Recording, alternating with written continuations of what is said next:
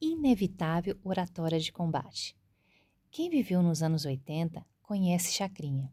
Repare que digo viveu, pois não importava a idade, recém-nascido, criança, adolescente, adultos e idosos se amontoavam em frente à TV para assistir buzina ou discoteca do Chacrinha.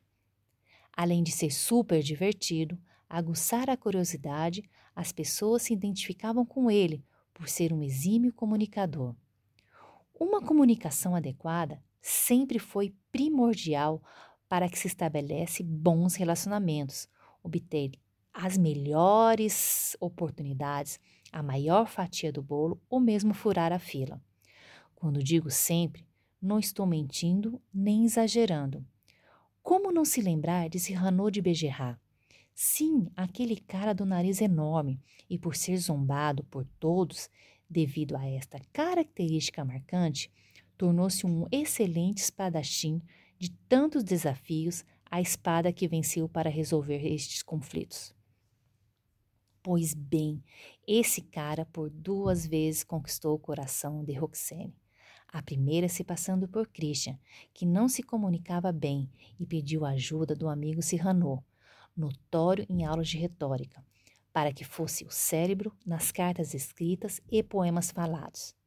A segunda, que, em um acaso do destino, Roxane descobriu o verdadeiro autor das cartas e poemas. Podemos ir mais longe ainda, na época medieval, mais precisamente durante os comuns torneios de duelo de lanças que eram patrocinados pelos senhores de todos os reinos e que reuniam os melhores cavaleiros e toda a região. O conflito entre os duelistas não começa quando a bandeira baixa e é permitido avançar contra o oponente, mas sim quando o arauto de cada cavaleiro o vai apresentar. É nesta hora que aparece o dom da fala, onde os feitos mais impressionantes são descritos, onde uma longa linhagem de vitoriosos duelistas é referida e promessas de mortes horríveis são narradas. Apenas pela retórica, um cavaleiro deveria se sentir ameaçado, diminuído e minguando, iniciando o processo de sua derrota, o que era quase certo quando se tinha um bom arauto. Bem, ao menos foi o que aprendi no famoso filme de Ser Uric, Coração de Cavaleiro. Pode-se ainda ir à era pré-histórica, quando havendo necessidade de comunicação, seja ela para alertar de um eminente perigo, passar ensinamento ou mesmo perpetuar uma crença. Naquela época era usada muito mais a expressão corporal ou desenhos nas pedras. Certamente lá faltaram as boas aulas de retórica que nosso herói francês teve lá por volta dos anos 1600. Estes tantos exemplos me lembraram de uma boa história que me foi contada uma vez, de muitos anos atrás. Portanto, algumas referências podem não ser mais válidas, mas foi o que aconteceu. Acredita em mim, esta é uma história verídica. Aconteceu com um parente de um primo meu. Ele era um menino franzino, oito anos de idade e na segunda série do primeiro grau. Nada de especial.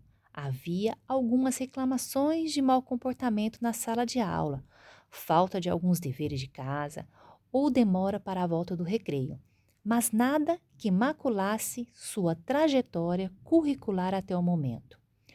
Óbvio que o que acontecia no pátio do colégio ficava no pátio do colégio. Ao menos uma vez por semana, uma inexplicável mancha roxa na pele, em algum lugar do corpo. Mas, como o próprio pai dizia à mãe, isso são coisas da idade e acontecem com qualquer menino dessa idade.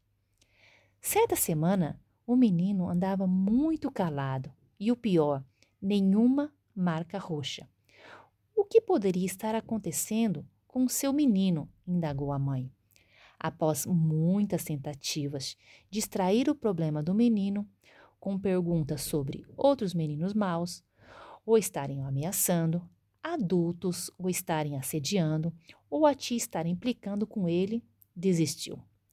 Durante o fim de semana, atribuiu a tarefa ao pai, já que ambos eram meninos e deveriam falar o mesmo idioma. Então, já com o chapéu de investigador, o pai levou o menino até a praça, onde sempre iam durante o final de semana para andar de bicicleta.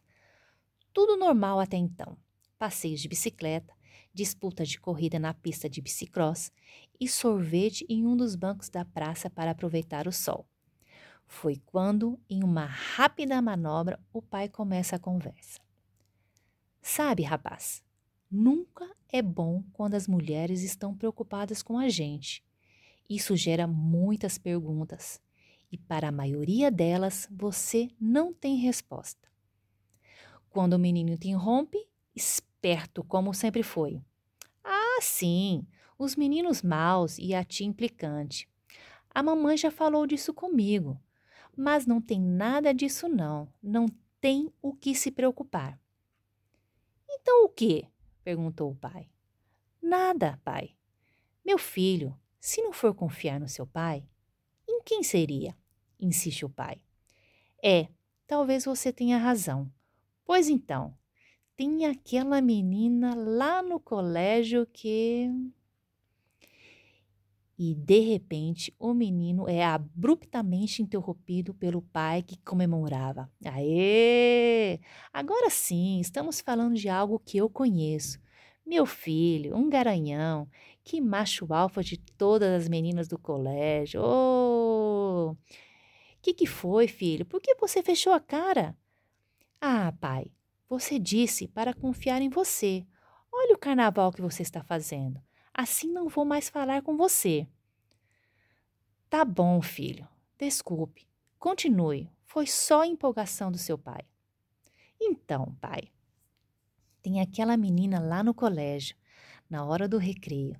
Não estamos mais indo jogar futebol, agora vamos no encontro de jovens que tem lá na capela. Eles cantam, contam histórias, falam de Deus, mas no final eles colocam umas músicas melhores e vamos dançar com as meninas, cada um com seu par. A gente combina antes com quem vai dançar. E como aquela menina é da sala 2C e eu sou da 2E, nunca consigo combinar com ela, explicou o menino. Ah, meu filho, que dia que é esse encontro? Toda terça-feira, respondeu o menino. Olha que legal, filho. Na segunda-feira, na hora do recreio, você vai lá e a convida para dançar com você na terça. Não seria bom? Não é tão simples, pai. Hum, você tem vergonha de falar com ela? É mais complicado que isso, responde o filho. Então, para chegar lá, preciso passar pela sala 2D. E você sabe, né, pai? Somos de salas diferentes, temos rixa. Já tentei ir algumas vezes, mas sempre preciso discutir, correr, esconder, completou o filho. Filho, sabe aquele cara que você gosta da televisão? Ele tem uma frase super boa. Quem não se comunica, se trumbica. Eu sei, pai, mas nunca entendi o que significa, responde o filho. Antes, filho, você precisa saber que você deve enfrentar todos os desafios que tem pela frente. Não adianta fugir, se esconder ou correr. Enfrentar não significa agir como o Rambo dos filmes e destruir tudo que vê pela frente.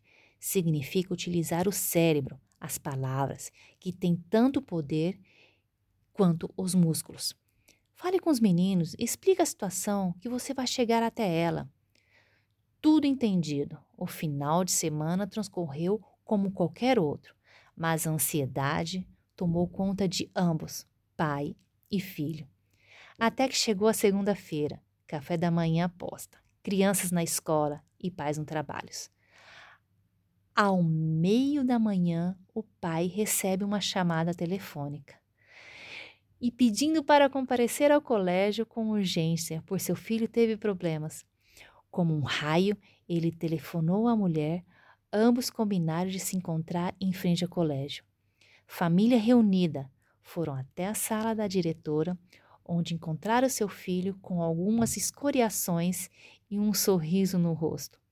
De pronto, a diretora avisou que seu filho teve um comportamento inaceitável, que durante o recreio arrumou briga com colegas de outra turma. Testemunhas oculares disseram ver o menino batendo em seus colegas e saindo correndo, e só parou quando o inspetor o agarrou e o trouxe até aqui.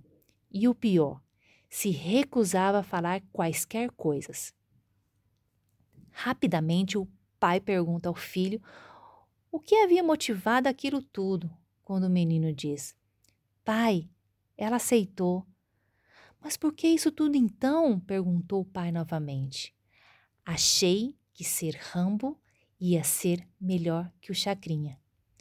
Meu nome é Michele Miranda, de Roda de História, e estarei com vocês na próxima semana.